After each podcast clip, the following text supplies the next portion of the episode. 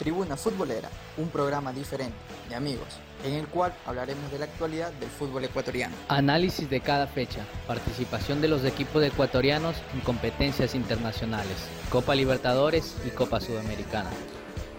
Selección ecuatoriana, convocatoria, participación en eliminatorias rumbo al Mundial Qatar 2022 y Copa América. Además, analizaremos partidos importantes de selecciones y de clubes a nivel mundial.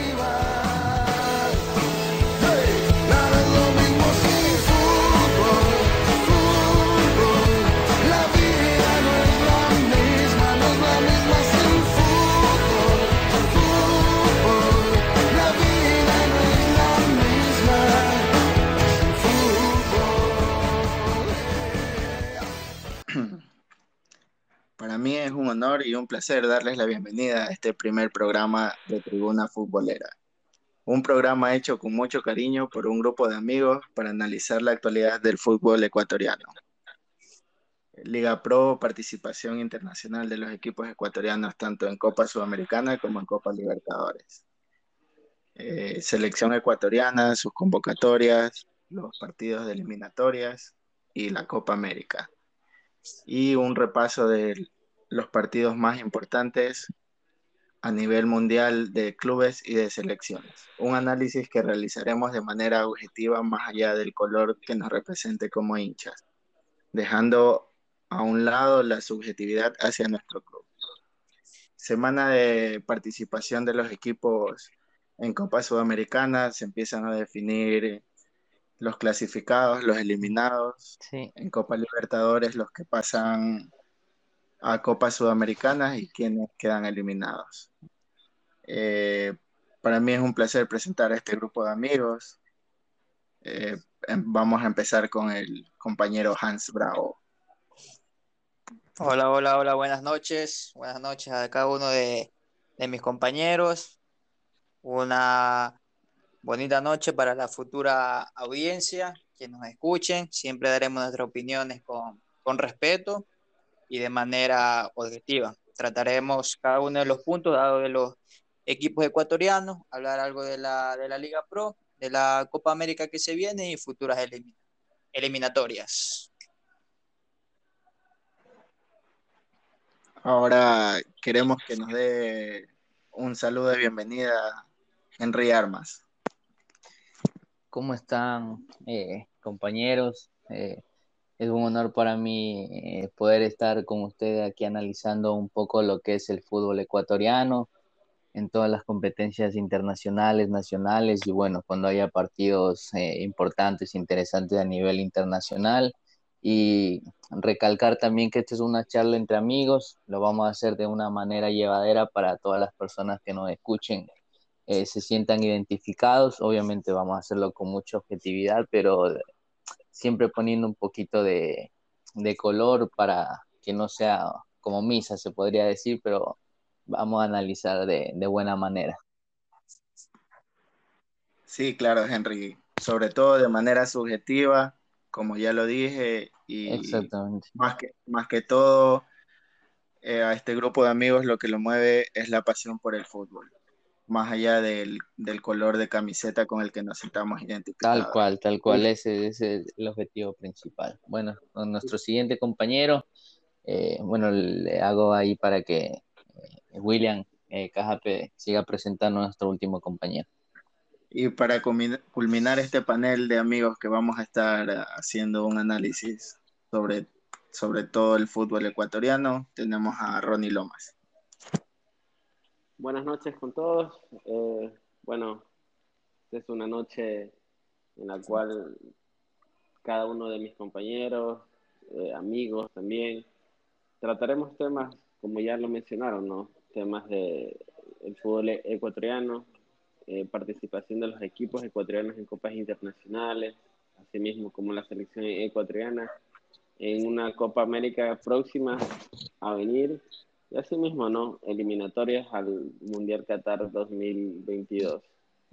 Sin más que decir, este, creo yo bueno, que comencemos. esto es, es, ya nomás eh, de empezar y, y, comentar ya lo que es este, estos equipos ecuatorianos que han participado en esta semana. Así que le doy la palabra a mi amigo William Cajape para que nos lidere.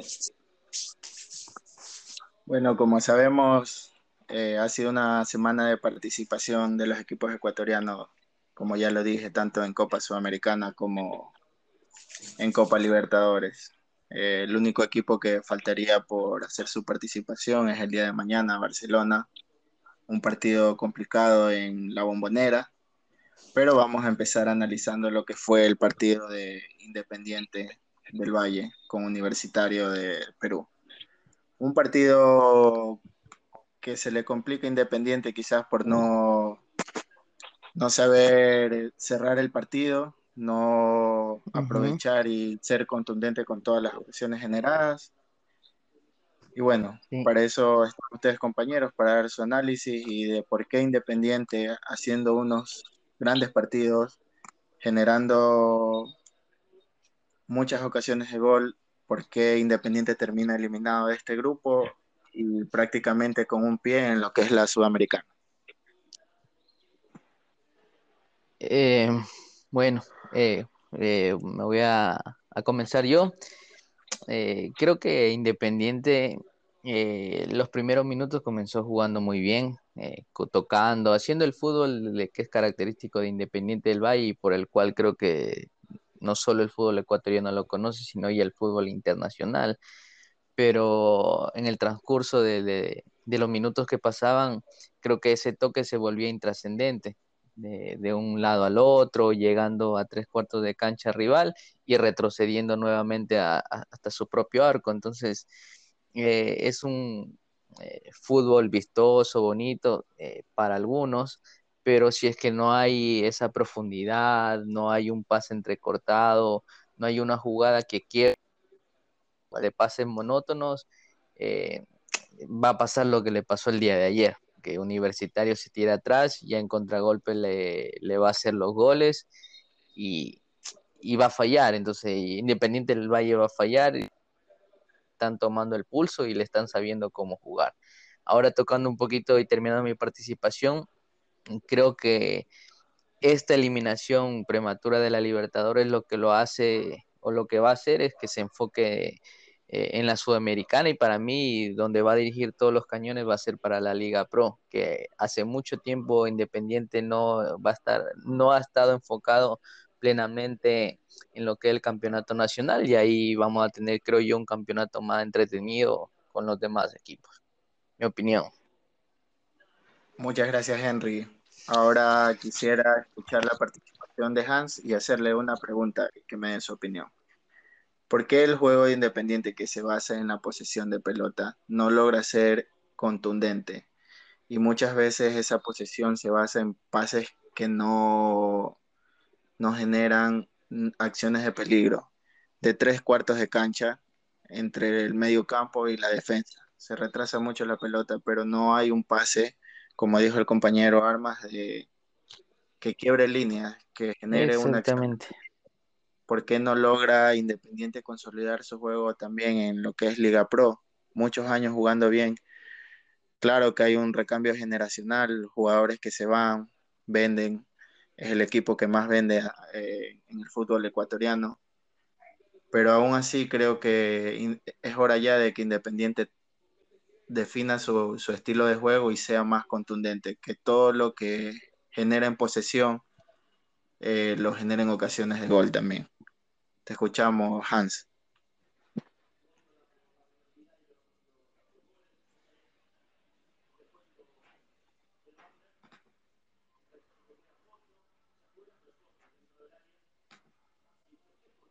Bueno, eh, bueno, parece que hubo, parece que hubo un problema ahí, pero bueno, eh, eh, pasemos con Ronnie. sí. La palabra a Ronnie para que nos dé su opinión respecto a lo que comentábamos con, con Henry. Bueno, este, siguiendo de mis compañeros, efectivamente estoy de acuerdo totalmente con, con lo que ellos comentan. Independiente es bastante predecible en todas sus, sus líneas. Sabemos que defiende con tres atrás, y al momento de cuando ataca, ataca con muchos y para retroceder le cuesta mucho también, ¿no? Son, son laterales jóvenes que están saliendo recién y, la verdad les cuesta bastante regresar. Tenemos en, cuenta de que tiene algunos lesionados que están en esos puestos que son de experiencia, ya sea ver, ver Caicedo, eh, y, y, él, por lo general, siendo un jugador de selección, creo yo que tiene un mejor desempeño. A su vez, este, como, como ya lo, ya lo comentaron, este, evidentemente al tener varios toques que son tan monótonos, los demás equipos saben que esperándolo y esperando el error de ellos pueden llegar a, a hacer daño, que es lo que pasó, por ejemplo, con Defensa y Justicia, lo que pasó ayer con, también con Universitaria. Y también lo que pasó con Palmeiras, que fueron partidos que se los ganaron así. Entonces, es únicamente esperar que la sudamericana pueda ser este, parte de, un proyecto para ver si puede eh, rehacerse otra vez con, esta copa. Y, y quién no decir, eh, ser protagonista en el campeonato de la Liga Pro. Claro, Ronnie, lo que hablábamos previo a la grabación del programa es que Independiente transita mucho la, pelota en zonas donde no, no se genera peligro. Eh, sus laterales también, al no tener la experiencia, como tú decías, de los que están lesionados, eh, tratan de seguir un juego muy vertical que era lo que destacaba antes en Independiente, laterales que hacían diagonales, que se asociaban en el juego con sus delanteros y trataban de buscar ese factor sorpresa para generar una que otra acción de peligro.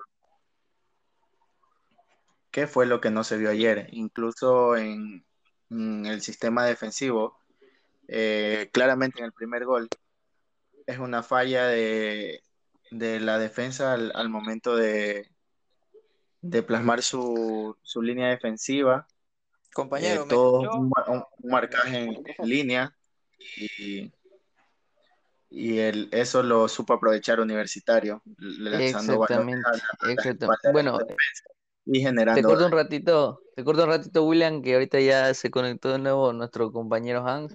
Y bueno, ahora sí, seguimos con el mismo tema de Independiente y ahí sí nos va a dar la opinión, bueno, que tanto si me dice más o menos hasta por dónde me escucharon, compañero, tuve un pequeño percance. Más o eh, menos. la, verdad que no te escuchamos nada, yo por lo menos yo no, así que así que tu opinión se, está haciendo esperar, entonces bueno, vamos a escucharte.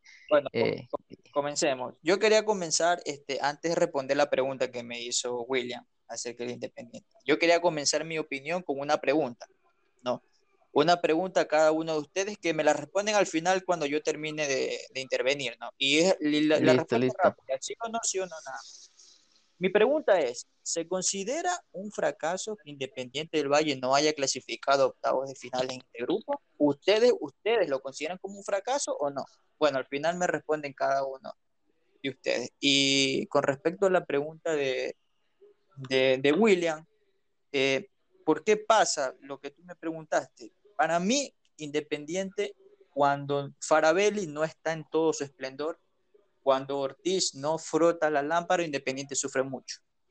Porque esos dos jugadores son aquellos que, te rompen líneas, ¿no? Son, son los jugadores distintos, son los que te meten esos pases a espalda de los centrales, son los que te meten los pases filtrados, esos que solamente ellos tienen la capacidad de ver dentro del campo, Ortiz, un defensor espectacular, goles de afuera, goles de tiro libre, goles de cabeza, goles dentro del área, pero cuando ellos no están en su día, Independiente lo sufre mucho. Independiente tiene un estilo de juego, que es quitar el balón al rival y ser posesión totalmente ellos del balón.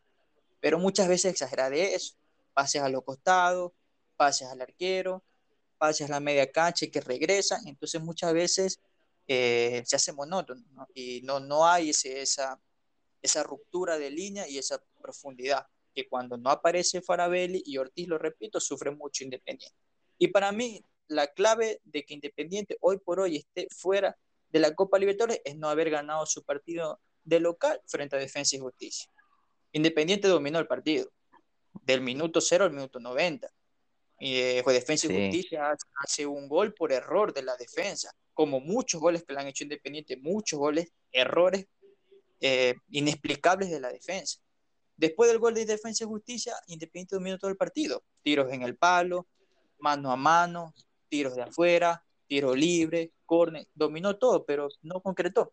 Para mí ahí estuvo la clave de la eliminación de Independiente del Valle.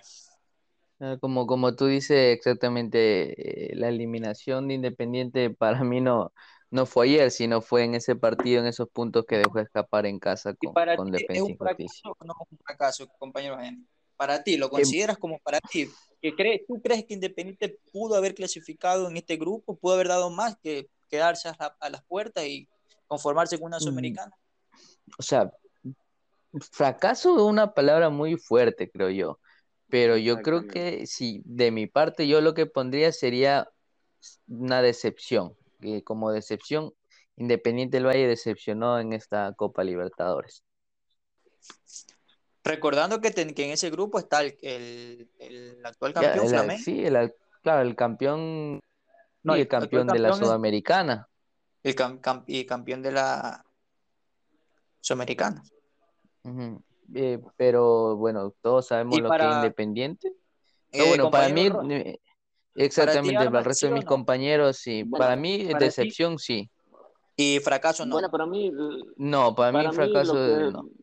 ¿Para ti, Ron? Bueno, para mí, mm, la, la verdad, o sea, viéndolo desde otro punto de vista, Independiente, al equipo que tenía el año pasado, ahora tiene muchos recambios muchos jóvenes que sabemos que juegan bien, pero les falta experiencia. No podemos decirle que solamente Farabelli y Ortiz tienen que hacerlo todo.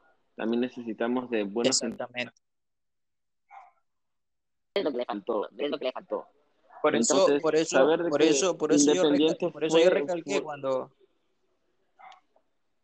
Este, mira, sí, sí, continúa, continúa. como yo te estaba como, como, como yo lo estaba contando, para mí, o sea, con unos jugadores jóvenes sin experiencia, ir a... que Independiente jugó, este, ya ves, al grupo y tomar en cuenta jugar con el campeón de, de la Libertadores y el, y el campeón de la Sudamericana. Era un grupo muy complicado, muy difícil. Y, defensa, y en esas fases, y en esas fases, y en esas, y en, y en esas fases previas dejó nada más y nada menos que a Gremio.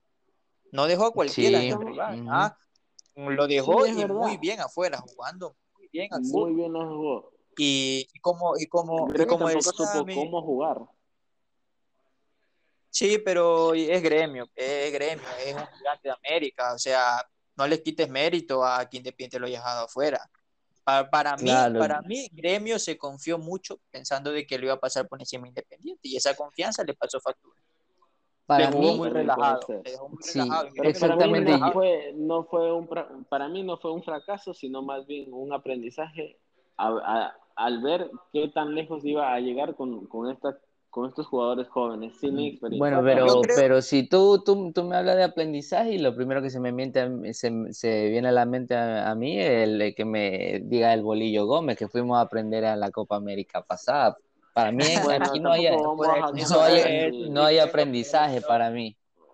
Claro. Yo, yo, en, Copa, mira, en, Copa, en Copa Libertadores no te puedes equivocar, no puedes ir a aprender. Eso, eso, esas equivocaciones, ese aprendizaje te deja fuera. Mira lo que acaba de pasar con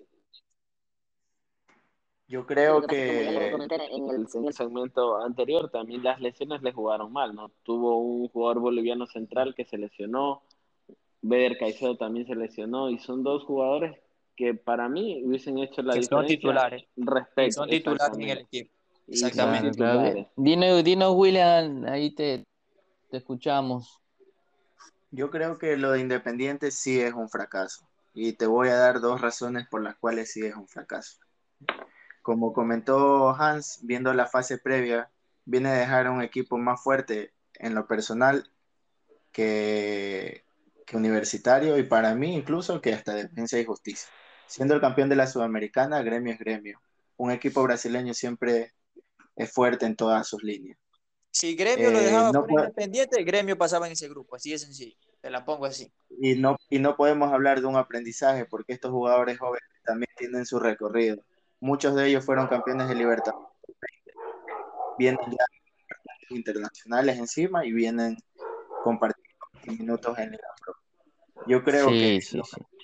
pendientes plasmar en el resultado todo lo que generó en los, en los diferentes partidos.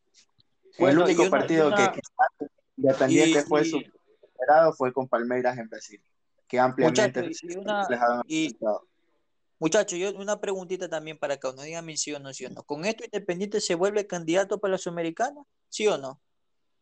No.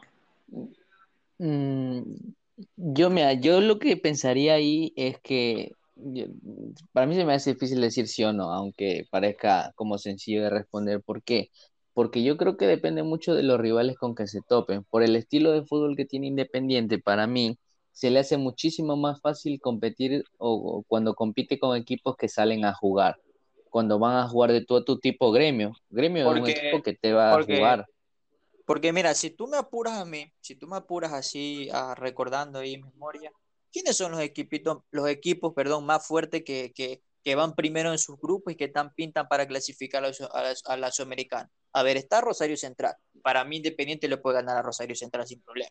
Está eh, Independiente, de Avellaneda, bueno, eso, es un rival bien fuerte, que juega, bien. sí, pero, pero, pero tiene, es, un poco estilo de, de, esperar un poco Independiente. Sí, exactamente, lo, lo, lo, podría aprovechar porque le vendría bien con el juego Independiente. Está Gremio, y no, está y no dejemos de lado que se puede volver a encontrar con Gremio en una, en una eh, ronda. Eh, para, mí, para, mí, para mí, Gremio es el equipo candidato a la Sudamericana. Para mí. Sí, primero en su grupo, puntaje creo que va ideal. Y creo que ahí recién se acordó de, jugar. Para mí, Independiente le pegó un baldazo de agua fría. Porque para mí, Gremio le jugó muy confiado pensando que iba a pasar la llave tranquilamente. Ahora, yo creo que también que, los, los, terceros equipos de Libertadores que pueden pasar también hay equipos fuertes. exactamente.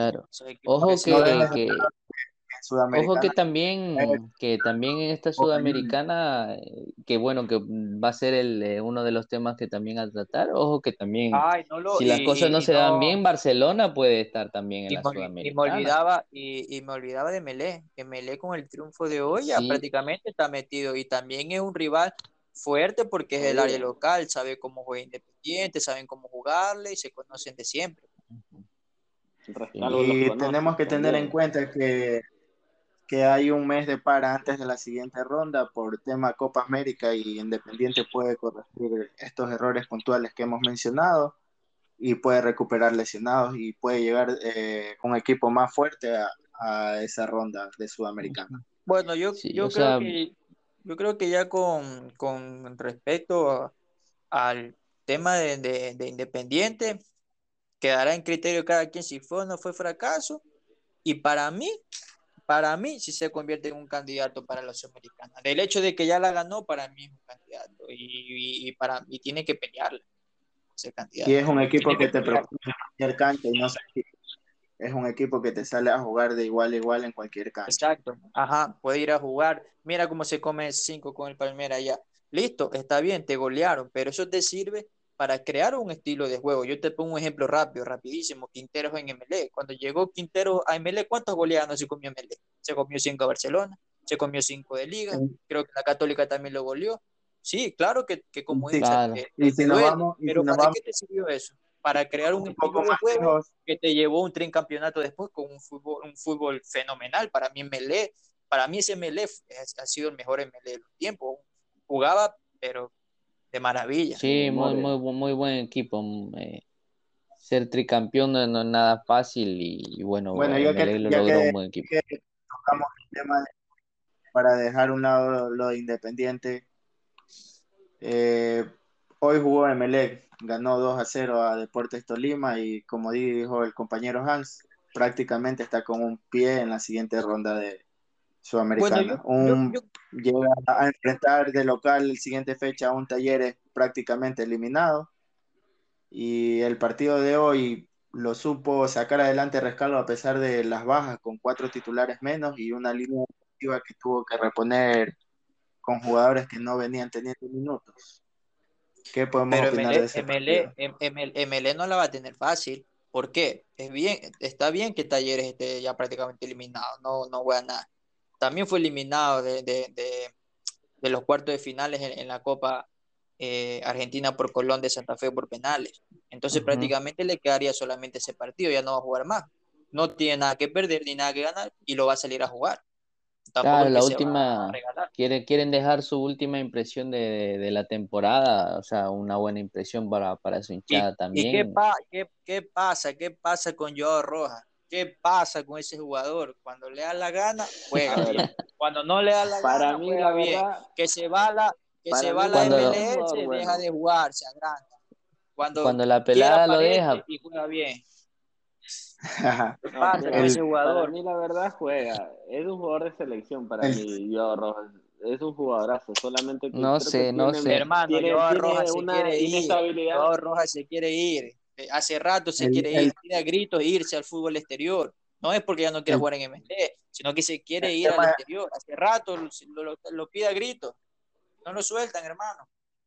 El tema Joao Rojas, yo creo que pasa más por la cabeza del jugador que por su, Es, sus es capacidades. una inestabilidad Exacto. Es que emocional, él se quiere ir. Su mentalidad está. Ojo, ojo que, que, que del tema que, que toca ahorita William, de- del tema de cabeza, aquí tenemos, bueno, para los que nos escuchan, tenemos un psicólogo aquí que es nuestro compañero Ronnie Loma, y yo creo que sería bueno escucharlo eh, hablar de un poquito de ese Com- tema, de, de qué es lo que pasa por él. Com- compañero Ronnie, compañero, compañero, usted que es psicólogo, ¿usted cree que sí, sí afectaría futbolísticamente en un jugador el, qué sé yo, pasar tantos problemas personales? No sabemos, pero digamos los problemas con claro. el técnico, A ver, hace por su que él O problemas amorosos, problemas amorosos también.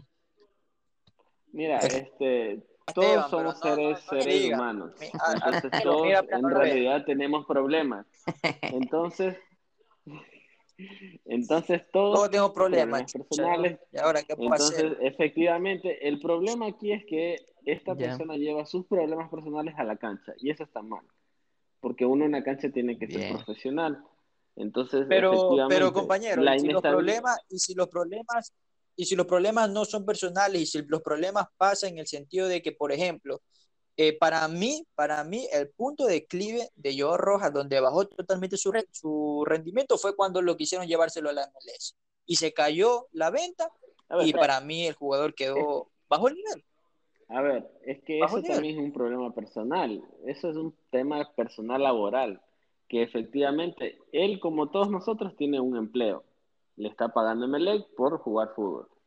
Él tenía una, un, bueno, eh, un equipo que le iba a pagar casi el doble, el triple. Obviamente él quiere lo mejor para él y para su familia. Y si se le cayó esto, efectivamente él va a estar mal. Es un problema personal y lo llevó a la cancha. Y eso está mal, porque efectivamente lo que pasó con Emelec ya está. Él tenía que darle vuelta a la hoja y jugar para lo que, para, para lo que él Igual sabe. él, igual- Porque Igual aquí, aquí tiene su número de teléfono, por si acaso Joao Rojas necesita alguna cita con usted para que lo ayude a recuperar su compañero. Así es. Igual cualquier también, cualquier bueno, persona que nos esté escuchando, qué sé yo. Pero es que es, es eso, ¿no? cual- Una expectativa grande por mejorar su economía. Yo. ¿Y qué debería cae, hacer, pues y qué yo debería me- hacer yo, como toda persona ah, se va. con respecto a eso? Pero es ¿Y qué debería hacer Joao de, Rojas con respecto a eso? de que esos problemas no los lleve a la cancha. Porque, claro, pierde ti- titularidad en las que él puede mejorar. Y, y te cuento que uno de los puntos más altos del partido del día de hoy fue Joao Rojas. Por fin Joao Rojas se acordó de jugar. o sea, Porque yo, es que, se acuerda de jugar es muy influyente en el, en el juego y es un jugador importante que siempre lo ha tenido en cuenta Rescalvo. Muchas veces hemos cuestionado por qué Rescalvo lo sigue incluyendo en el once titular de Mele cuando este no rinde. Y hoy, ante la ausencia de Barceló, que es un titular indiscutible de Zapata, que venía haciendo buenos partidos, se la juega por Joao Rojas y es uno de los jugadores que le ayuda a sacar este partido adelante, incluso marcando un gol.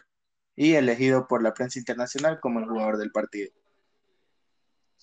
Claro, es que yo, yo tiene, yo tiene mucho talento, es un, es un muy buen jugador que inclusive es seleccionado de Ecuador, pero eh, como decía también Ronnie, está llevando todos esos problemas a la cancha y, y hasta hay que ver, o sea, igual esto eh, un poco sabemos que el fútbol es un poco frío y mientras él rinda en el campo de juego, haga goles, eh, la hinchada, los fanáticos de nada le van a decir que, que siga demandado de la pelada, pero mientras juegue bien y, Como y este, que goles. está que me mire y no me ve.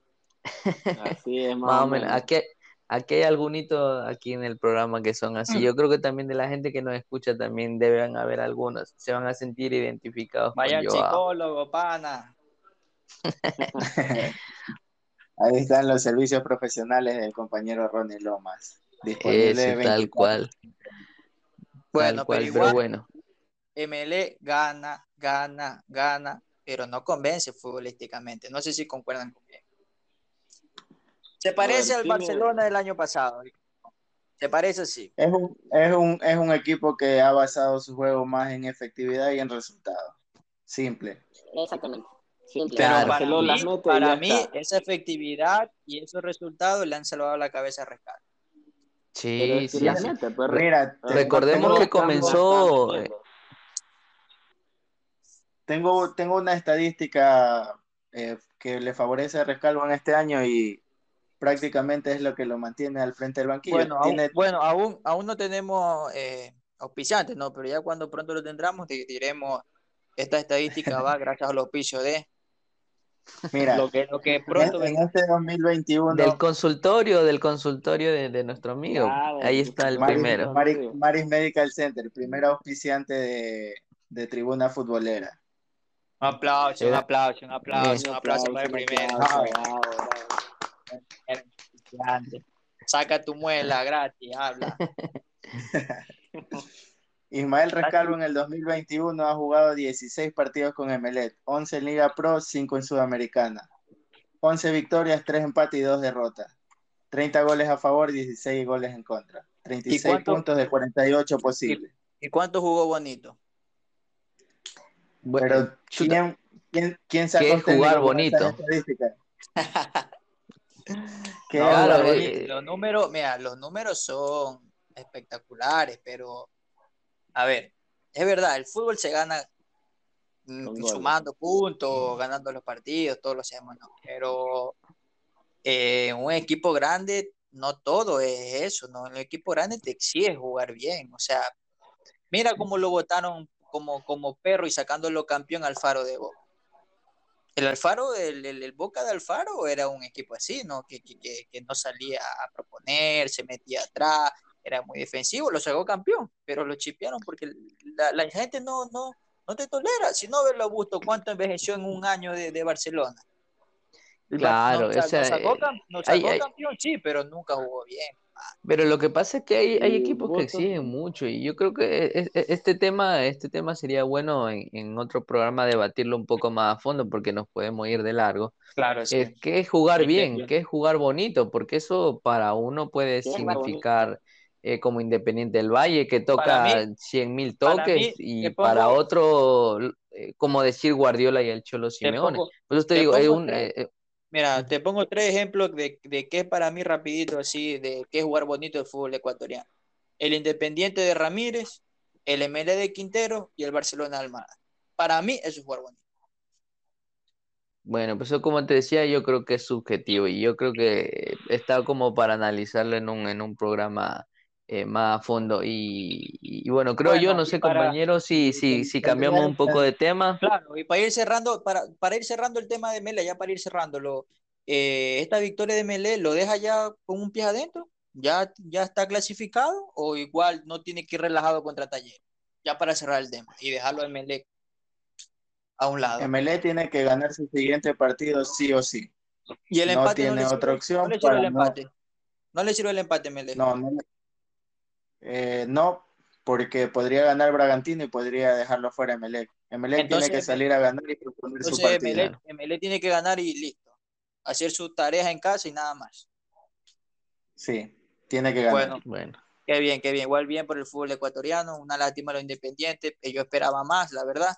Y, y MLE, bueno, que haga sus deberes y pase a la siguiente ronda, sino que Bragantín, sino que el Tolima le dé la manito, ¿no? En la próxima. Eh, exactamente. Bueno, eh, no sé con qué tema seguimos, William, a ver si nos, nos guía un poco. Eh, dos equipos más participaron hoy, uno en Copa Libertadores y uno en Copa Sudamericana.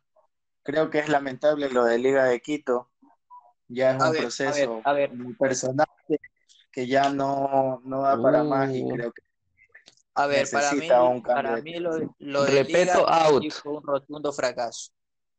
Para mí, Sí, porque para mí Liga es más que Vélez y más que la Unión Calera.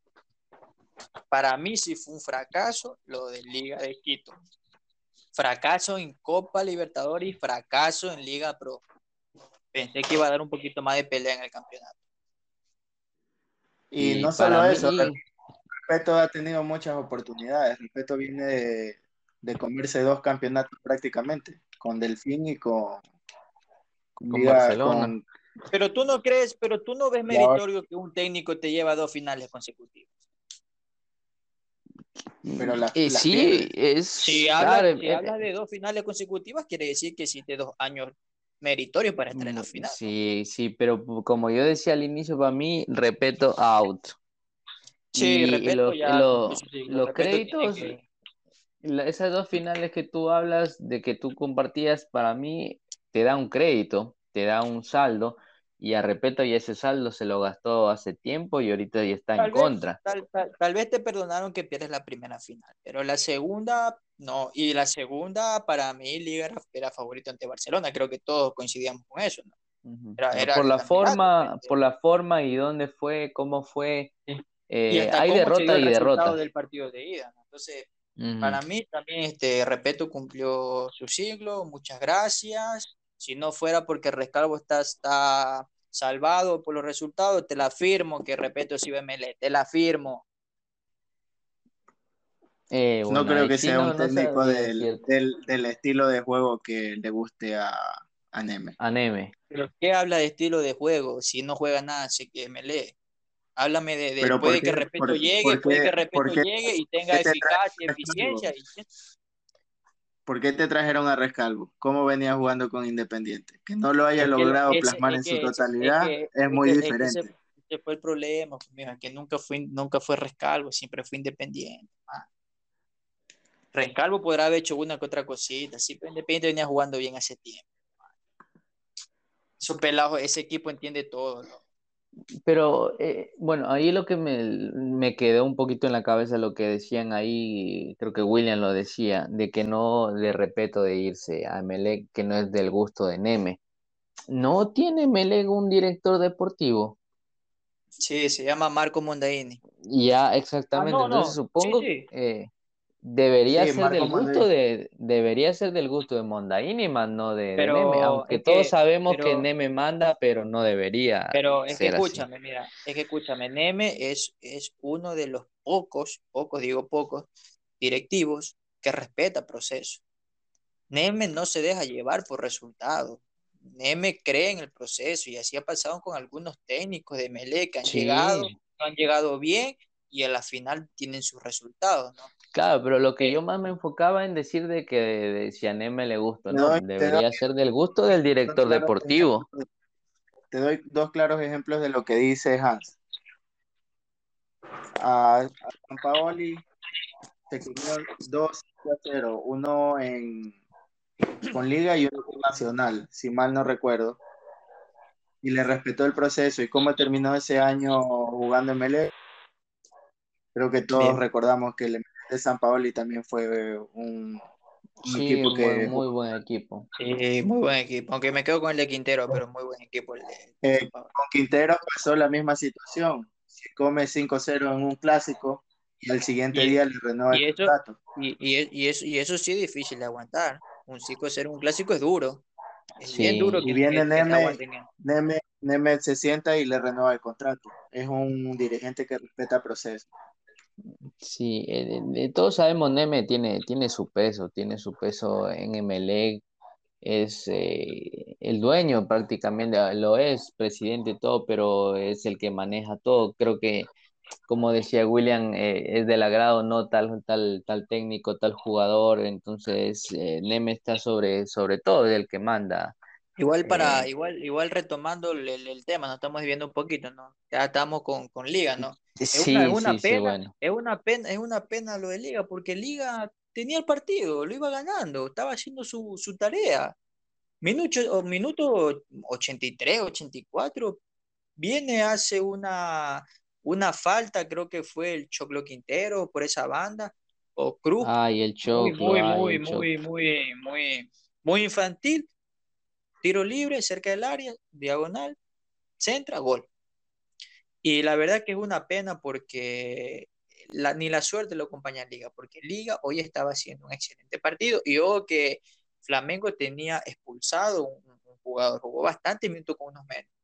Pero yo, me, yo digo, muchas veces el atacar es tu mejor arma de defensa, ¿no? Entonces, eso es lo que lo, lo, lo que lo, lo recriminan bastante a, a Repeto, porque, o sea, Flamengo jugó hoy uno de sus peores partidos, dándole mérito a la liga, que jugó uno de sus mejores partidos, pero cuando hizo el gol, el 2 a 1 muy temprano, se metió atrás, se metió atrás, le dio cancha y balón a Flamengo, y hacer eso en Brasil es un suicidio, por mucho más que Flamengo tenga uno menos. Entonces, creo que ahí se equivocó Repeto, ya para, para terminar de ponerle la cerecita al pastel y que tenga que irse de liga. No tuvo que hacer eso, no tuvo que meterse atrás, tuvo que salir, salir a buscar el tercero, lo tenía el partido, estaba jugando mejor que Flamengo. No sé por qué ahora tomado esa decisión. Pero es un, es un rasgo caract- característico de todos los equipos de respeto. Buscas el resultado, haces un gol y te replegas. Y muchas veces al momento de replegarte y buscar liquidar en contragolpe, pasa lo que le pasó a Liga hoy. Lo empataron y volver a buscar un- la ventaja en el resultado se le complica. Bueno, es que ahí se ve la, ahí se ve la, la, mano del técnico y se ve la, la eh, cómo deberían plantearlos, ¿no? Porque tú podrás, listo, el técnico tiene que ser fiel a su ideal, listo, tiene que ser fiel a su método de juego y todo, lo que tú digas. Pero también tienes que saber leer lo que está pasando durante el partido y si tienes que cambiar algo, lo cambias. Si yo estoy jugando bien, cuando Liga antes de hacer el 2 a 1, lo estaba dominando Flamengo, lo, lo tenía paseando por la cancha. Viene el hace el 2 a 1, si seguía con ese mismo estilo de juego, le clavaba el tercero o listo, acaba 2 a 1, pero no, lo- no dejabas a Flamengo que se acerque a tu arco y lo liquidabas. Y llegaba Sí. con vida a la última fecha, donde tenía grandes chances de clasificar porque le tocaba en casa con la Unión Calera y, Bel, y Vélez visitaba eh, Río para jugar eh, con, contra Flamengo, que Flamengo tenía que ganar sí o sí porque se estaba también quedando y podía perder la punta. Entonces todo lo, lo- el universo conspiraba para que Liga pasara. Claro, Pero- este, este, este- este era, este, este era el partido decisivo para, para Liga y creo que, repito, hace muchos ah, tiempo, hace muchos partidos se viene equivocando eh, con los cambios, con, creo que con el, la lectura del juego y, y creo que es producto también de, de, de- de- de lo mal que le viene yendo y cuando pasó a lo veces... mismo. Y le pasó lo mismo que a Independiente, porque en casa con Flamengo iba perdiendo 2-0, sí, pero lo, lo supo levantar 2 a 2 y estaba jugando mejor, tenía para el 3 a 2 y hacen un penal infantil y le regalan el, el triunfo a Flamengo. a lo último. Sí, la verdad, eh, aparte del mal, la mala lectura de Repeto, también se ha encontrado con un nivel bajísimo de sus jugadores, un nivel bajo, Claro, bajo que, que, realmente Pedro Pablo Perlaza, eh, No sé si está, no está ni siquiera para selección exactamente. Perlaza no bajó, ha bajado mucho, mucho, mucho su nivel. En Claro, se, la liga. se Y sabe que no es ni la, tiene no problemas es, personales. no es ni la sombra de, de lo que, de lo que era en el fin, campeón.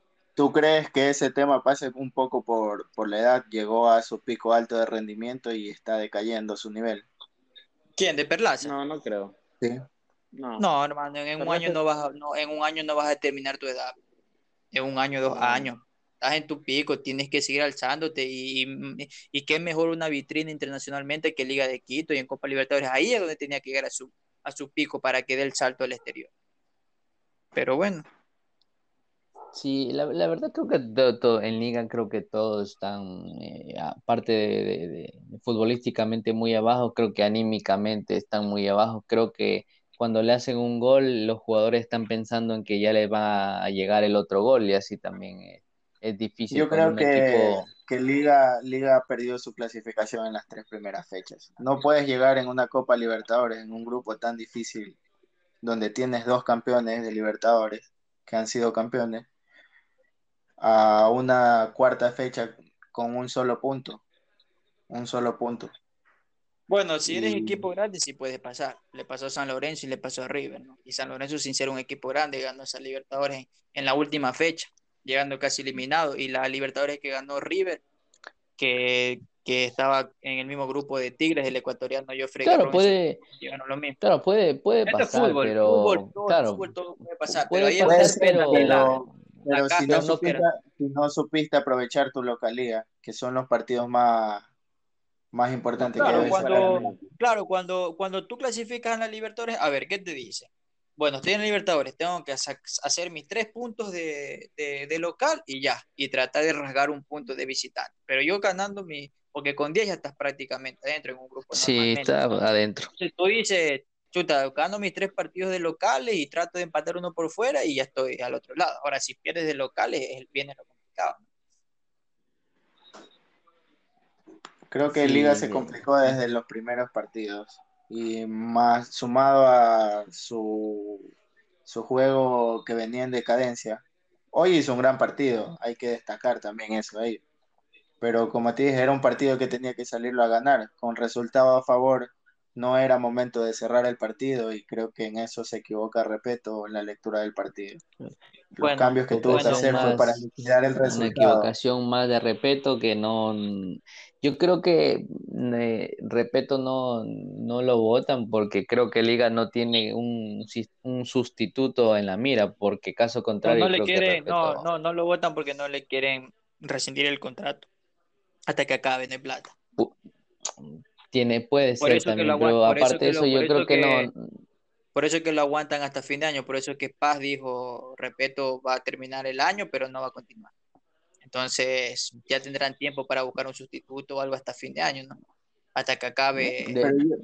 yo, creo que creo que el momento oportuno y Liga podría resurgir al menos en una sudamericana o en una segunda etapa de Liga Pro aprovechar la para de Copa América y buscar un sustituto que venga y trabaje ese mes de para. El problema es que, el problema, o sea, el problema es que es que yo veo difícil que por lo económico dices tú. No, no, no, no, no, yo veo difícil que el que el que ahorita, ahorita o, o, o, en el lapso de la, de la para se vaya a repetir venga otro, es que respeto no se va a ir ni a mitad de ni ahorita ni a mitad de año ni en la para, no. Respeto va a terminar el año con liga. ¿Y qué tan loco es que Claro, y qué tan loco es que si se lo, lo llaman al batón, que se venga a hacer cargo. Lo que pasa es que, mira, lo que pasa es que yo digo, yo creo que pasa más por el tema económico. Pasa más por el tema económico. Es un tema económico. y sabemos que estamos en pandemia y es duro saber de que no tienes los mismos ingresos que tenías hace años anteriores. Sí, pero a ver, a ver, de Libertadores que eran lógicos que te, tenías una, una taquilla bastante alta. A ver, y, también, no tienes nada. Y también pasa el tema por... también, yo creo que también pasa temas por ciclo. Yo creo que cada técnico, cada jugador o hasta el mismo, un mismo dirigente tienen su ciclo. Y el patón le dio lo que tuvo que darle a la liga y todo. Para que él venga y la liga vuelva y no resurja, lo van a tirar por la puerta de atrás a un gran técnico que ha tenido la liga y siempre lo ha respetado. Creo que debería buscar otro, yo creo que cada, técnico cumple su ciclo y el ciclo de Bausa fue exitoso y creo que hasta ahí nomás. Claro, sí. Imagínate que, ve, que venga y, la liga no dé pie con bola y al técnico que te, que te dio títulos internacionales lo termines votando como perro. No. Sí, como es, sí, es verdad, es arriesgar mucho, es querer eh, manchar la, estatua, como se dice. Y tenemos, creo que, un, eh, hablando rápido, yo creo que hay, hay sí hay, hay, buenos ejemplos. Creo que en nuestra selección está muy claro lo que pasó con el bolillo de, de en el 2002 prácticamente la gente si le decía quitamos la mitad del mundo y lo ponemos ponemos una estatua del bolillo bailando la gente decía que sí y en este segundo ciclo eh, no creo que hubo alguien que, que le diga quédate, sino lo- más bien Lo quería balear la gente. por segunda vez. Pero, pero, hablar. pero, pero escúchame, hay, hay una bomba, ¿no? Hay una bomba que se puede dar en, en, en Liga de Quito, hay una bomba y es un camisetazo, es un camisetazo de, de director técnico. ¿Por qué De Liga no le. Almada. Por, por- Almada. exactamente. Liga quiere ir con todo a, por Almada, está terminando que, que, que termine el campeonato de la MX y así mismo aguantar los respetos, por eso no le quiere rescindir el contrato hasta fin de año, porque ir con todo el billete para traer Almada. ¿Y tú crees que el se fútbol hace. ecuatoriano está para competir económicamente en, en un contrato así con el fútbol mexicano? No, jamás, jamás, ni Brasil No, no, está no. a la altura de, de, de, de México, Y, pero, y ojo, pero- ojo con algo muy importante. pero sí se Almada- puede dar. Al- Almada está en semifinales de, lo- de, de la Sí. Liga Mexicana. Claro que está en semifinales. Hay que esperar, hay que ver si queda campeón, ya sería una traba para la liga, o puede que ahorita quede Eh. eliminado y ya, y ya este Almada. Lo que pasa es que Almada tiene que renovar, ¿me entiendes? O sea, Almada no es que Almada, Almada ya cumplió el contrato, tiene que renovar. Entonces, claro que difícil lo veo, difícil. eh, eh, económicamente no vas a competir con, con, Claro. con la Liga MX, ¿no? Yo, Pero yo- tam- mira, también yo- recuerda que Liga, también recuerda que Liga no eh, es uno de los pocos equipos que no tiene problemas económicos, es un equipo Sí, que tiene, si tiene donde sacar, Pero yo creo, yo creo que, por ejemplo, 250 mil que dólares mensuales a Antonio Valencia. ¿Qué equipo del fútbol Mm. ecuatoriano? Nadie. yo creo que ninguno, ninguno, eh, ahorita como para ninguna liga está para competir con el fútbol mexicano a nivel económico. Ninguna, yo creo que inclusive sería un poco más fácil o, o que llegue Bausa nuevamente a que llegue Almada para mi liga, porque aparte de lo económico, sabe el, el cariño que le tiene la hinchada de Barcelona y no creo que quiera manchar Claro. ese, ese, ese Aparte- cariño. Y aparte, Aparte también la veo jodida, porque por ahí, por ahí también escuché que Beto Alfaro se quiere meter a la pelea, ¿no? Porque, a, ver, porque está, por ser sede está obligado a armar un equipazo y quiere contar, empezando con un técnico. Entonces, no sé, puede darse, ¿no? Cualquier cosa puede darse.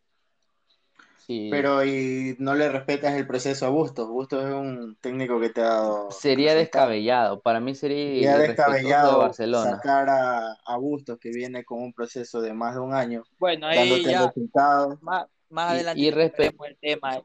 Más, Sí, más adelante sí, tocamos sí. este tema. Ahora para cerrar este tema, ya que hablamos, ¿no? para hablar así algo corto, algo pequeño, a hablar del Papauca, ¿no? Se acordó de ganar, ¿no? Papá, Muy tarde se acordó. que- O sea, es No, una nada, pena, nada, es, nada. es- es una, es una pena porque al inicio de la Copa Libertadores, de, de la Sudamericana, perdón, Yo, Sudamericana. lo ve- yo lo veía peleando el puesto con Paranaense. Yo veía, incluso lo veía a, a Aucas dando pelea en el campeonato. Porque El- los casos de COVID lo, lo, lo aniquiló, lo aniquiló. O COVID, sea, sí. tuvo ese brote de COVID eh, justamente pero, en un muy, momento. pero muy antes, pero muy, muy antes del COVID empezó mal el campeonato, o sea, no jugaba El cambio de técnico también, ese, esa etapa de transición. Lo que pasa es que el le Aucas tenía, o sea, tenía partidos de que hacía, hacía muchos goles, pero también le hacían muchos goles. Y ese es un tema que Aucas lo venía manejando muchas veces, decía, no, pero a ver, ¿qué, ¿en qué estoy fallando? Y Porque Auquita- tener una Auquita- defensa Auquita- nueva. Auquitas venía de ganarle de casa a Melgar por Sudamericana. Venía de ganar el clásico quiteño a Liga de Quito 3 a 1 Sí. de visitante. Hoy día le metió 3, que pudo haber sido Tres. 4 o 5 tranquilamente a, a Metropolitano. Ojo, y, Y- fue con equipo suplente, porque no, no, no estuvo este Fri- Friduseski, estuvo la Tu Ordóñez. Tuvo la Fue tu con Cordóñez que se despachó, con, se despachó con dos, gol- dos goles. Entonces, Y no hay nada, que decir de- del negro Figueroa, ¿no? el, el mejor jugador del Aucas, uno de los mejores jugadores del campeonato. Sí, muy, muy, muy buen crack. jugador. Muy buen Bueno, el una pena, bueno, una, pena por, por, por el Papauca, ¿no? Ídolo, de, Sí. ídolo, ídolo del, del pueblo, ídolo Claro. de Quito, ¿no? El Papauca. Se acordó, se acordó Sí, muy se- tarde. Sí, se Y bueno, acordó, se Creo acordó que muy es tarde. experiencia. Es experiencia. Creo que, creo que para continuar con el tema de equipos ecuatorianos en participación eh, internacional, mañana Barcelona se juega quizás ya su carta de clasificación, un partido muy importante y a la vez un partido Clave. difícil en la bombonera. Un partido, en lo personal, creo yo, que clave donde puede cerrar su clasificación el día de mañana. A ver, yo, yo, Eh, yo le pregunto, yo le pregunto a ustedes, eh, ¿cómo le cae el triunfo de Die Strong en el Tour a Santos a Barcelona? Eh, Yo creo que le mete presión. yo creo que no le cayó muy bien. Le mete presión a, a Barcelona porque creo que todos están todavía con, con posibilidades. De Stronger, Yo- bueno, Yo está creo, ya casi. yo creo que, yo creo que el triunfo de Die Strong fue lo mejor que le pudo pasar a Barcelona. Exactamente. En eso sí- en Porque eso sí la última fecha juega, juega. Santos con Barcelona. Y si, y si Santos hubiese ganado con D. Strong, Santos se jugaba la última carta Barcelona, con Bar- Barcelona. Barcelona puede perder con hasta lo-. Barcelona puede perder hasta los dos partidos 1-0 y paz. Porque Sí, pero- Barcelona nos, nos ayuda que tenemos el mejor gol diferencia. Es un punto extra. Claro que no vas a perder, ¿no? Pero Barcelona sacando el empate en Argentina ya está dentro. No hay nada que hacer. Para mí, No si Santos ganaba, era lo peor que le podía pasar a Barcelona. Lo peor. ¿Por qué? Porque ahí sí Boca tenía que salir a matar a Barcelona jugándose la clasificación y Barcelona tenía que recibir a un Santos que le venía con todo por la clasificación. Totalmente, Entonces, suponte que venga mañana Barcelona y empate. Ojo que no, no hay que ir a empatar, porque todos sabemos que si un técnico va a empatar una cancha, te terminas perdiendo y te cambia todo el esquema. Si te meten un gol, ya no, no tienes cómo reaccionar. O sea, el peor error de un, de un que mí- puede ser un equipo es, es ir a empatar. Y para Entonces- gusto va por el empate. ¿Y tú Eh, qué crees? Te cuento, ¿Tú qué te, crees? cuen- te cuento que yo no lo veo así. Para mí, Busto le va a salir a jugar como le salió a jugar a Santos en Brasil. ¿Tú, tú qué crees que, igual, que igual. debería ser lo correcto? ¿Salir a proponer o esperar Tienes que para salir jugar a al ver, contragolpe? a ver, a ver, tienes A que salir a, proponer. tienes, tienes que salir a proponer, tienes que salir a jugar. ¿Por qué? Si tú Tienes le que das cancha, si sí. tú le das balón en la bombonera a Boca, es un suicidio. Por, por mucho de que Boca no venga jugando bien, porque Boca no viene jugando bien, pero es un suicidio, ¿me entiendes? Ahora, ¿cuáles son los puntos débiles de Boca? A ver, Boca tiene centrales lentos, lentos tiene, buenos cabeceadores sí, pero lentos. Y tiene un medio campo de tres jóvenes que recién lo está sacando, que llevan un mes y medio jugando juntos, que le está viendo resultados, pero mm, le falta, le Sí, falta rodaje. esa conciliación, le falta rodaje. Barcelona tiene jugadores de carácter, de calidad para ganarle la media cancha y pelearle arriba. Entonces, tranquilamente, si, si, si tú le das balón a Boca, Boca va a encontrar a Tevez, a Villa y a Pavón. A eso sí tenés miedo. A eso sí tenés miedo si, si les llega Claro, el balón. pero, Pero si tú le pero jugar arriba a los manes, es, es, jodi- es- es difícil. Mira, mira cómo le jugó River con, con suplente a, a- a Boca. Allá, arriba, al tú. ¿Y, y, y qué hizo Boca? Mm. Empató, empató y Claro, pero, pero ojo que igual en ese partido Boca River, eh, eh, Boca tuvo, en contragolpe tuvo unas que Tuvo si no fuera por el Sí, arquerito, claro, o sea, obviamente, obviamente, ojo obviamente. que, a es Bo- a- que o sea, el juego Boca de a Boca, eh, el juego para Boca le conviene más que los equipos lo vayan a, a atacar para jugar de contragolpe con Villa y con Pavón, que son claro, dos sí, rapidísimos. En cambio, sí. yo creo que Bu- Bustos lo sabe y yo no creo que, que Pero vaya a lo loco para, No, o tampoco, sea, que- tampoco, tampoco era lo loco, pero por eso te digo, para mí le va a jugar como le jugó a Santos eh, en Brasil. Hacerle un Pero Santos, tres cuartos claro. de, de cancha de los Pero de- Santos- de- jugar. En cambio, Boca es más de esperarte. Para mí puede ser un partido muy bueno, o si no, vamos a tener un partido parecido a lo que fue en el Monumental, de que no va a ser, no, para el, para no- para observador ser- neutral, aburrido, un partido aburrido. para- para mí- fue muy Para mí aburrido no va a ser como jugó en Guayaquil. Para mí no se va a jugar así porque Boca tiene que salir a ganar. Así de sencillo. Y si, y si, y si Boca va a salir a jugar como jugó en Guayaquil, eh, porque Boca vino a buscar el empate acá, ¿no? ya todos lo sabemos por el estilo cómo jugó. Busto no se pone bravo, ni Barcelona tampoco. Entonces, listo, juguemos el empate, me negocio yo el empate, sigo primero y defino en casa el grupo. Pero Boca no va a hacer eso. Boca va a tener que salir a ganar. Va a salir a ganar. Boca- no es lo mismo. Boca va a no salir, mismo va a salir con toda la carne del asador, no va a salir, Va a salir- como va a salir con todo. en el. Mira, Boca, va a salir Boca va a salir a buscar el gol desde el minuto uno. ¿Me entiendes? Desde el minuto uno. Entonces, eso tienen que aprovecharlo. Tienen que aprovecharlo. ¿Por qué? Porque Barcelona, porque, porque este, Boca tiene defensa lenta y tiene un medio campo que, que recién se está consolidando y donde Boca se lanza mucho el ataque, que es lo que va a hacer, lo tiene que aprovechar pero toma en cuenta que el mediocampo de Boca es muy, muy bueno. O sea, a mí me gustó Sí, como pero jugó Varela. son tres jóvenes, son tres jóvenes que tienen un mes y medio. más. Almendra Sí, no muy, es muy, tan eh, joven que va- se diga. Almendra ahí- ahí concuerdo. más o menos algunos años jugando, pero de todas maneras yo los últimos partidos que he visto más Sí, que concuerdo con Ronnie. pero mira, a bueno. ver, pero por más, muy pero, bueno. por- pero por más Concuerdo que con sea Ronnie ahí, Varela, Varela, muy, muy, muy Varela buen juega, jugador. Creo que muy buen Boca cada vez oye. que, cada vez que sale Mira, Varela de Boca, eh, se cae, se cae el medio se campo cae. y, Oye, y no hay no juego nos en damos Boca. cuenta. ¿Cómo? Barcelona O sea, no era, ¿cómo? no era nadie hasta que, hasta que salió Varela. Salió Varela y Barcelona hizo el gol. Ojo, Sí, Varela juega muy bien. Almendra no jugó ese partido en Guayaquil. Esta vez va a jugar Almendra. Y Almendra no es de un jovencito porque Almendra viene Sí, jugando de hace tres años ya en Boca. sí, pero, sí. pero escúchame, pero Ya, escúchame. Almendra no juega solo y, y, y- y Almendra no, no es que no tiene rival.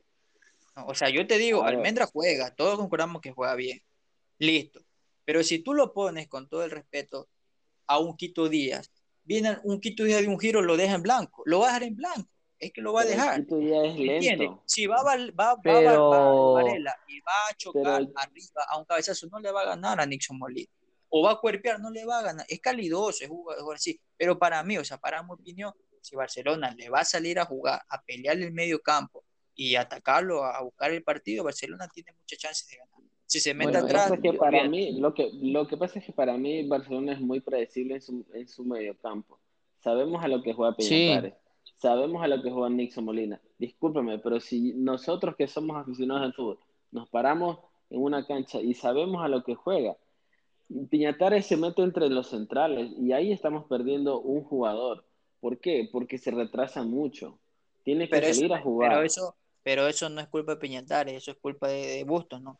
Mm, Sí, yo sé, pero Boca juega diferente y Boca no es el Santos. Santos en su momento jugó diferente. Boca juega yo, yo, yo, diferente. yo ahí estoy eh, más, eh, me acerco un poco más a la lectura, a la lectura que dice Ronnie. Y bueno, ojalá no le pase a Barcelona el día de mañana cuando termine el partido de que, de que estén festejando la galleta del Quito Díaz, pero se vengan con la derrota, porque en el último partido con The Strongest eh, pensaban que el- cada galleta del Quito valía un gol, creo. No, si no, no. no, no, La no derrota con nos Die Strong vayamos eh, fue totalmente de mano del técnico, mano de, de Bustos. Bustos se come el partido, nadie el más. partido No, no vale, no vale galleta gol entonces, no vale una galleta gol. Las galletas no te hacen ganar partidos. Mira, no nos vayamos lejos. Boca cuando jugó en, en Guayaquil, Quito Díaz fue prácticamente anulado el primer tiempo, siendo Quito Pero es lo que, es. pero es que, a ver, a ver, escúchame, a ver. Y ojo con eso, para ojo mí, con eso. Si, si, Boca, si Boca se empeña en cortar eh, la mejor salida que El tiene Barcelona, que es juego, con que es Díaz y y con Byron Molina, Castillo, que es uno de los puntos más altos de, de Barcelona, en te Barcelona no es puede complicar. Si te anula, sí, si te anula Díaz, te anula Byron Castillo, te puede complicar cualquier equipo. No hay sí, fútbol. pero lo que, pero es lo mismo que yo te diga, que si, que si Barcelona va, lo, lo, lo anula Villa o lo anula Tevez, ya fue Boca. Pero hay que ver ¿Me cuál es la? Pero qué es más fácil, qué es más fácil. Ahí, ahí, ahí vienen, ahí viene como decir el fútbol, porque es más fácil que lo anulen a Byron Castillo o anular a Villa y a Tevez. Mira, yo por Ahí ejemplo, yo no, por ejemplo, yo no veo a, a, a ver, yo no veo mañana a, a Pineida y a Castillo subiendo a lo loco, pasando, ¿no? No van a hacerlo, ¿por qué? Porque por la banda de Castillo juega Villa, que es una bala, una flecha, y Pavón es otra bala, otra flecha. O sea, si tú subes, la pierdes, vas a quedar pagando piso en las espaldas. Porque Claro, Pavón y Villa Villa, son una flecha, son una, Villa, una no, flecha. Villa, no, ju- Villa no jugó en Guayaquil. Claro, ojo no con jugó Pavón, Villa, ojo con no Pavón. No entonces no- bueno, estamos, Tevez entró a lo último. exactamente, vimos, vamos a tener mañana un partido diferente al que vimos con Guayaquil. Eso es Claro, sea, totalmente, totalmente, totalmente diferente, Pero aunque Hans, ahí por ejemplo te hago una pregunta a ti y una pregunta para el resto. Eh, de acuerdo al análisis que tú dijiste, si, si tú ves que por ejemplo los laterales no van a subir mucho, que se van a quedar, ¿qué fútbol entonces va a manejar Barcelona? Porque si es esos lo son los rápidos del pregunto. equipo. ¿Qué va a hacer? Mañana, que la tenga mañana, el Quito, mañana, pelotazo mañana a Garcés, que no es rápido. No, no. No, no, Barcelona no juega al pelotazo, entonces no va a jugar al pelotazo. Pero por eso te digo, Mira. pero si lo- los laterales no pasan, como Sí, tú o sea, dices, no o no, no van, o sea, pasa cuando van a, cuando les va a tocar pasar, ¿no? Pero al momento de no tener el balón es que no te van a pasar. Ahora, ¿cuál es el fútbol que va, que va, va, va a, a plasmar Barcelona? ¿Cómo, cómo yo lo, yo lo veo y cómo yo asumo que tiene que ser? Porque yo no veo un Barcelona metido atrás.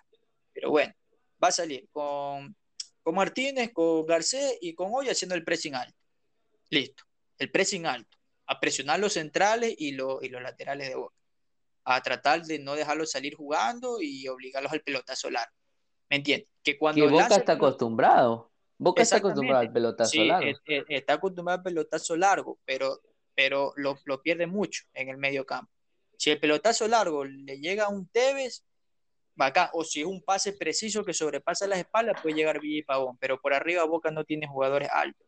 Eh, no, No. Es, es muy difícil ganarle. Por eso que, que tienes que obligarlo a, a- a que, a que Boca siempre le hace el balón largo o, a- o dividido. Y ahí tratar de ganarle. Para mí está la clave. La clave del partido estaría presionándolo, obligarlo a una salida rápida o por arriba y a cuando lancen balón dividido, ganarle el medio campo. Para mí, Yo para mí, para mí está la yo clave. no- yo, yo en cambio ahí no concuerdo porque para mí Boca es un equipo que está acostumbrado a de al fondo salir y a los pelotazos a buscar a lo rápido de arriba. Más Sí, bien para mí a, a Boca se le complica que para mí, mi análisis sería que Barcelona le ceda la pelota a Boca.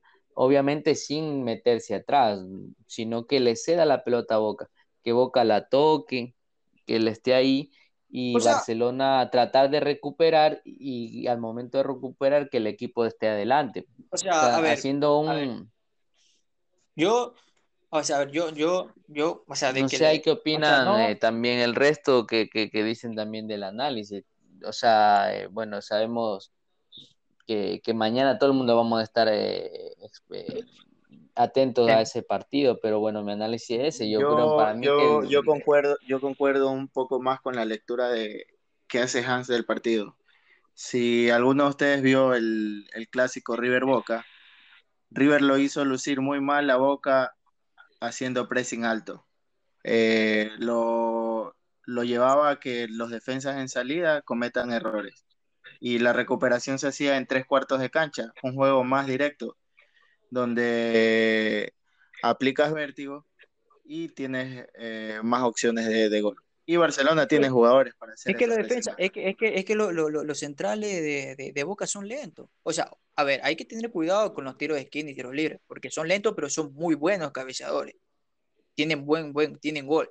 Pero el- en, en el mano a mano, en el tú a tú, son lentos, lo, son lentos. Entonces, para mí, entregarle el balón a Boca, o sea, o, más que todo dejarlo que los centrales toquen, como dice Armas, y ahí salir, para mí es un suicidio. Y para mí es darle mucha ventaja a Boca.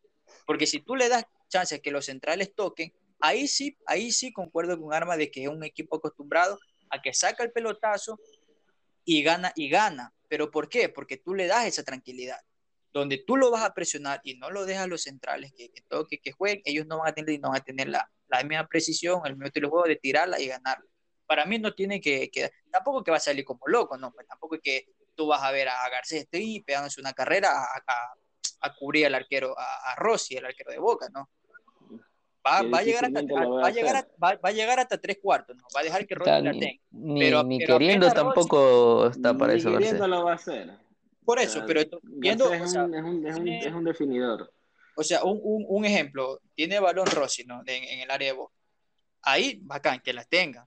Martínez y Garcés y Hoyo van a estar parados acá. Pero apenas Rossi la toca a cualquier lateral, lo ahí sale, ahí. Porque ahí no puede dejarlo pensar, no puede dejar tocar ese primer paso, Claro, no, no lo pero puede dejar. tiene, pero eso, eso, es- eso funcionaría y funciona siempre y cuando todo el equipo achique, o sea, todo el equipo haga la presión. Por, por Porque por- si tú solo digo, dejas que, Por, eso te digo, si le hace el mismo estilo, estilo de juego que le hizo Santos, porque ese fue el estilo de juego que le hizo Santos, pues tiene chance de ganar. Porque así es, o sea, se re- todo el equipo se repliega. No es que solo los tres de arriba no. claro, así si no como queda, queda muy línea, así como adelantan línea los, los de arriba, viene Piñatares, viene Nixon, viene Díaz y también ocupan la media campo, el medio campo para pelearlo. Y para mí, a mí lo que me deja tranquilo es que bueno, no sé yo, pero tenemos un, los dos, uno de los dos mejores laterales del país, ¿no? Que es Pineda y Castillo, entonces tampoco es que la van a tener fácil Pavón y Villa, no. Y tenemos, por suerte, tenemos a Byron a, la raya de Villa, que, que, así como Villa es una flecha, Castillo también es una flecha. entonces tampoco es que lo va a dejar atrás ni, nada. Entonces, Byron es un pelado que, que mete cuando tiene que meter. Entonces, eso, eso es lo bueno de. Yo creo que el, el, sistema de juego del que habla Hans te funciona siempre y cuando tú eh, adelantes línea. Pero ¿qué significa adelantar línea? No puedes hacer un pressing alto si tu defensa está jugando siempre en línea buscando la trampa del offside.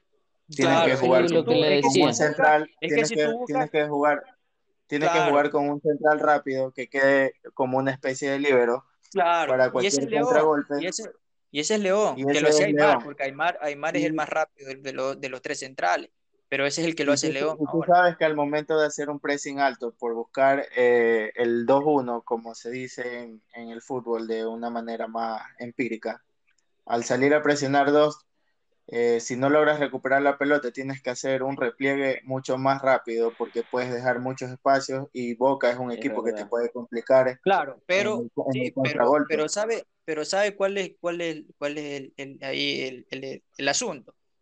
Que para mí, más riesgo tiene Barcelona dándole balón a Boca que haciéndole salir un precio. Para mí, para mí.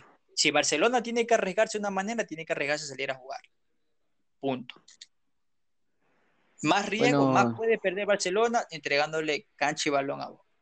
O sea, es lo peor que puede hacer, es, es, ponerse la pistola en la 100 y esperar que dispare. yo creo que, sí, Barcelona tiene que salir a hacer su juego, proponer y buscar el resultado. Sí, y mira, y, yo, mira, y yo, yo, te digo algo, mira, o sea, aquí yo no sé qué, qué tanto, mira, tú sabes cómo son los argentinos, ¿no es cierto? Los argentinos se creen la mamá de Tarzán, ¿no? se creen que no hay mejor equipo que ellos. Entonces. Eh, por favor, una pausa de eso, por favor. La, la, frase cítamela textualmente con el nombre de la persona que siempre nos decía esa frase. Hacer una mención especial. ¿Cómo, Hacer una mención especial a la, a la, frase de la mamá de Tarzán. Ay, ay, chuta. Pues lo cagaron, lo cagaron por eso. Mira, a ver, entonces, este, mira, yo te digo algo yo no sé, también puede que yo lo vea así, ¿no? Yo no sé qué tan concentrado vaya a salir Boca mañana. ¿Por qué? Recordemos, Boca ganó. También tiene semi, tiene semi. El, domingo, el domingo juega semi con Racing. Entonces, a ver, hay que decirlo. Si Boca tiene que respetar más a un equipo, va a respetar más a Racing que a Barcelona. Lo va a respetar más.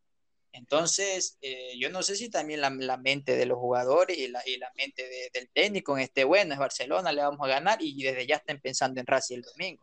cuidado, y eso, cuidado y eso le juega un factor en contra a Boca. Cuidado. No solo eso, no solo eso. Eh, Boca viene de un partido muy extenuante, viene mermado físicamente. Para mí, mentalmente también. con, River con un equipo alterno lo llevó al límite a Boca y lo hizo lucir muy mal y lo desgastó por eso, Por eso es que por eso es lo que decía que también aparte te viene mermado Boca mentalmente viene, viene mal, porque Boca estuvo a, nada del papelón, si, perdía en penales con el arquero debutante, bueno, todos sabemos el caso de que está pasando River, era un papelón de Boca, un papelón de Boca y, bueno, ya Ronnie como psicólogo nos explicó un poco más de lo importante también que es la mente en, en el fútbol. A ver, lo que hizo, a ver, yo, yo voy a decir algo. Para mí, Boca no estuvo cerca del papelón. Boca hizo un papelón. Boca no tenía ni que ir a los penales con el equipo que tiene River, con todo el respeto que se merece River, que es un gran equipo y el muñeco Gallardo es el mejor de técnico de América. Para mí, Boca hizo el papelón. Lo hizo. Y casi, para mí, lo que sí estuvo a punto es de sufrir otra humillación por River. Porque Boca, lo que hizo frente a River es una humillación. Es un papelón, perdón, es un papelón. Lo que, para mí se salvó, estuvo cerquita de, para, mí sí, para mí sí es un papelón, porque no sé, era un equipo sin fútbol, sin ganas y que otro equipo venga y no, para mí Boca tenía que si, si, si Boca entraba una de las dos que tuvo Tevez clarita, entraba y ganaba 2 a 1, jugando feo, jugando mal, yo te puedo decir, bueno, se salvó del papilón porque ganó por lo menos. Pero River lo llevó a los penales y estuvo a punto de perder. Para mí es un papelón. Lo que sí estuvo a punto de ser fue humillado, una vez más, por, por River. Y ojalá, ojalá ese Boca que vimos contra River lo veamos contra Barcelona. Ojalá. Me gustaría que Boca juegue así contra Barcelona. Bueno, cerrando, cerrando un, poco el tema de Barcelona, eh, me gustaría dar un, repaso rápido a, a, un tema muy controversial de, que está sucediendo en, la Liga Pro, no en este campeonato. Yo creo que ya es un tema que viene hace unos dos años, eh, que es el tema arbitraje. ¿Por qué mucha polémica por jugadas y acciones que influyen directamente en los resultados. Ojo, no creo que sea en beneficio de ningún equipo. Más bien yo creo que los árbitros están teniendo un nivel muy bajo y están perjudicando y beneficiando, se podría decir, a todos los equipos. Esto es como, como la ruleta rusa. Te puede tocar en, en cualquier partido una acción que te puede perjudicar como te puede beneficiar. Eh, ¿Ustedes qué creen a qué se debe este pésimo nivel que están teniendo los árbitros ecuatorianos? Y ojo que tenemos árbitros que, que son árbitros FIFA y que están para competencias internacionales. A ver, el, arbitraje ecuatoriano es una payasada. Eh, eh, es una burla. dañan el, el espectáculo y como tú dices, esos árbitros FIFA, ellos son los mismos que han quedado mal internacionalmente, ¿no? Es lo que lo hacen trozos en la prensa internacional. Y es una pena, ¿no? Es una pena, ¿por qué? Porque, a ver, si muy bien no quieres beneficiar o perjudicar a otro equipo, lo terminas haciendo. ¿Me entiendes? No con intención, pero lo terminas haciendo. Entonces, las decisiones arbitrales muchas veces te, terminan definiendo un partido cuando no debería ser así. Entonces, eh, dañas todo, dañas el espectáculo y dañas el trabajo del equipo que, se ha esforzado tanto preparando la semana del partido y, que hagas un buen partido y, a la final te toca perder, empatar por, por una decisión arbitral. No sé, eso a mí me tiene muy, muy, muy indignado el tema arbitraje. La verdad que es un tema muy sensible porque si yo fuera, le fuera a incendiar la casa con una puta. yo creo que, que esto, este tema no es algo premeditado, sino algo que, que, simplemente no están dando la talla para partidos, incluso partidos importantes donde, donde se definen muchas cosas. Estamos a la vuelta de la definición de una etapa y cada vez hay más errores en todos los partidos. El arbitraje. Estos árbitros, árbitros, discúlpame que te interrumpa, Henry. Sí, sí. Este, yo creo que estos árbitros indirectamente están pidiendo grito del bar, ¿me entiendes? Pero ¿cuál es el problema? Y el bar va a ser manejado por ellos mismos, ¿me entiendes? Lo que sí se van a acabar son, buenos goles en offside, eh, un penal dudoso, una falta no vista, algo para roja, cosas así ya. Pero igual yo creo que aún así el arbitraje ecuatoriano no está bien capacitado para el uso del VAR. Pero yo creo que por sus formas de pictar, de accionar, como que están viendo el VAR, como que ellos se excusan diciendo, no, es que no la vimos, tenemos que decidir en fracciones de segundo, eh, ¿qué hacemos? Entonces, ¿entienden? Como que están diciendo, necesitamos algo de valernos para poder tomar alguna decisión. Eh, yo creo que, como en términos así generales, el arbitraje es malo los árbitros son malos. No creo eh, que se equivoquen a propósito, no lo creo. quiero ser de un buen pensamiento y, decir que, lo hacen porque son malos, porque no están bien preparados, porque creo que eh, no fueron desde jóvenes o de pelados, por así, de jugar en el barrio, de jugar con amigos, porque cuando tú, cuando tú estás eh, naces, naces, puede ser, quién sabe, o nunca. Yo creo que una persona como Ni nosotros. jugado esos árbitros. Eh, eso, pues ni nos, o sea, nosotros como amigos, o sea, cuando tú juegas, estás jugando, eh, sabes cuando hay un roce, sabes cuando una falta a propósito, sabes cuando es eh, cuestión de una disputa. ¿Cómo, cómo es posible que un árbitro hoy, hoy, día te vea una jugada, no la pite penal, y al siguiente día vea, vea la misma jugada y te pite penal? O sea, e, eso es lo que no se entiende, ¿no? O cómo hoy día un árbitro que estaba ahí a 2 3 metros de un penal claro no lo pita, y al día siguiente el mismo árbitro estando en una jugada de 7, 8 metros más, lejos, más lejos de una falta dudosa, te lo pite penal. O sea, esas son las cosas que, que te dejan, bueno, ¿y? ¿Por qué hoy sí, mañana no? ¿Por qué hoy pensaste así? ¿Por qué mañana no? Pues si eres un árbitro, tienes un criterio. exactamente, hay mucho, mucho eh, discrepancia en, los criterios y, como decía, yo no quiero pensar mal, pero yo creo que mucha gente los llevan, los mismos árbitros, a, a creer de que hay una mano, una mano negra atrás. Obviamente eh, si nos ponemos a ver, siempre este debate gira en torno a las equivocaciones con Barcelona y Emelec. Entonces los de Emelec van a pensar de que, de que, es Barcelona el que maneja y los de Barcelona van a decir que es Neme, Emelec los que manejan. Entonces, para mí el, el, arbitraje es malo, se equivoca. Y que si no hay un bar y no viene, y si, bueno, puede haber un bar, pero si lo siguen manejando así no va a haber nada, pero eh, yo creo que sí debe haber un bar. Yo... A ver, yo, yo, yo quiero con, este, con estar de acuerdo contigo, este, Henry, con un pensamiento de que también quiero pensar de que, de que no se equivocan a propósito, también quiero pensar de que, de que, bueno, ya se equivocaron y bueno, ya, así es la vida, ¿no? Y, o sea, no es que solamente los árbitros se equivoquen solo con Barcelona y MLE, ¿qué es lo que pasa? Que son los equipos que más mueven, más generan la prensa y son los de lo que obviamente es lo que siempre van a hablar. Porque al Delfín le han robado, al Manta le han robado, al Auca le han robado. O sea, es con todos, ¿me entiendes? Eh, no es solo con Barcelona, pero ¿qué es lo que pasa? Que hoy día le roban al Delfín y como es un equipo chico, no pasa nada. Mañana le roban al Macará y como un equipo chico, no, le pasa, no pasa nada. Pero cuando es Barcelona, cuando es MLE, cuando es Liga, eh, ahí es diferente, ¿me entiendes? Porque son equipos grandes y son equipos que mueven más, más la prensa. O sea, si viene un dirigente de, de, de, la liga de Melo Barcelona y tuitea algo o postea algo, todo el mundo sabe en menos de, una hora y se hace un boom.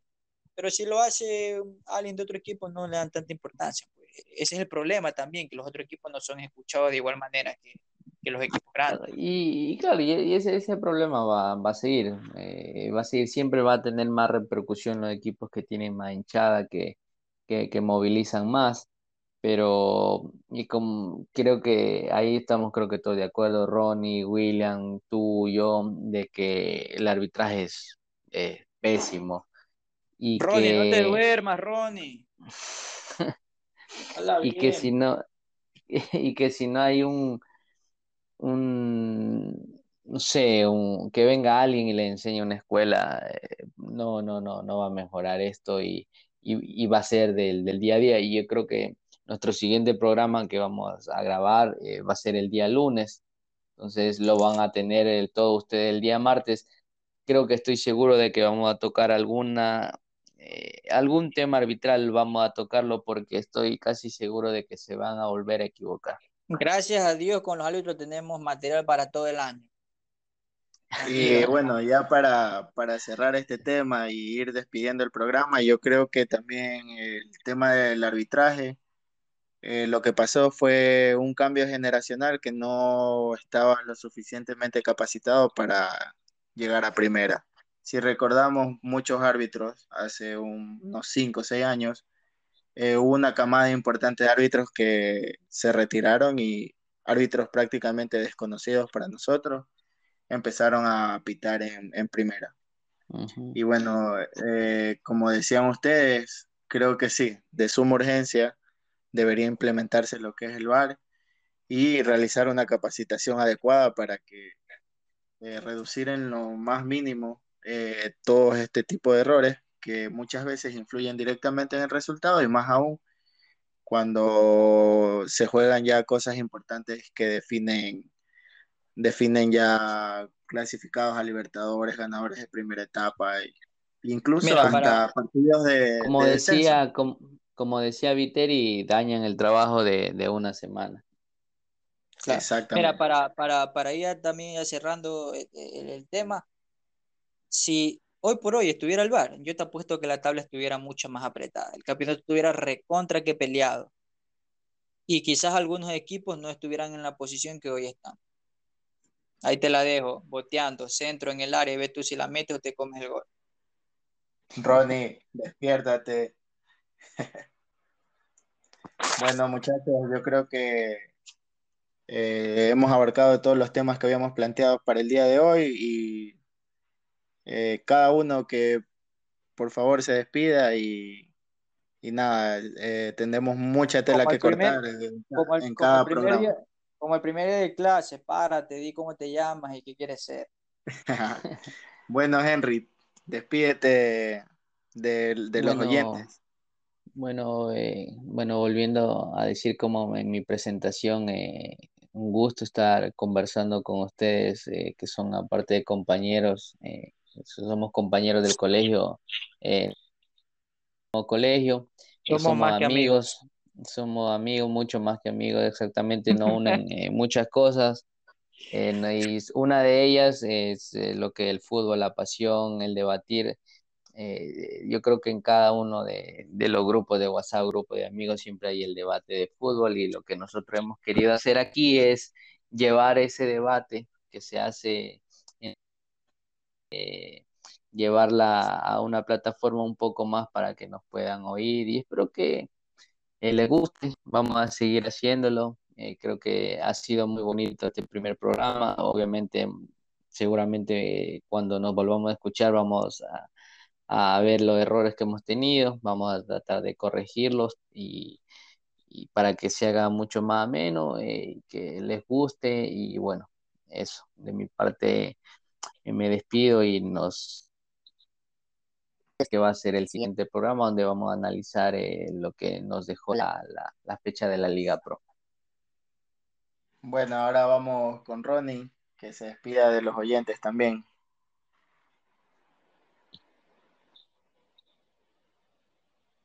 Ronnie está que prende y prende y prende. Sí, creo que nuestro compañero Ronnie no se va a poder despedir de los oyentes, tiene problemas con la conexión.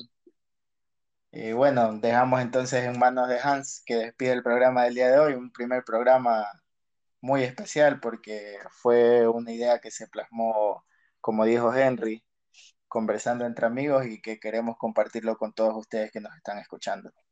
Eh, de mi parte, El primero, el primero nunca se olvida. eh, es, es todo, es todo por el programa de hoy y, y dejo en manos de, de Hans que despide el programa.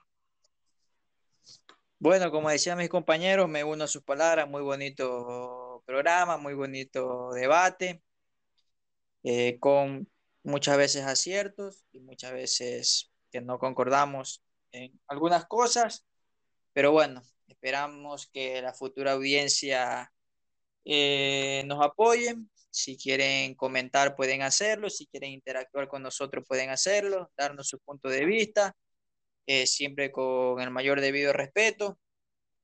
Y nada, nos vemos en una próxima. Habrá mucho material esta semana para hablar y ojalá, ojalá que le vaya bien a todos, a todos los equipos ecuatorianos que están peleando internacionalmente. Gracias. Gracias.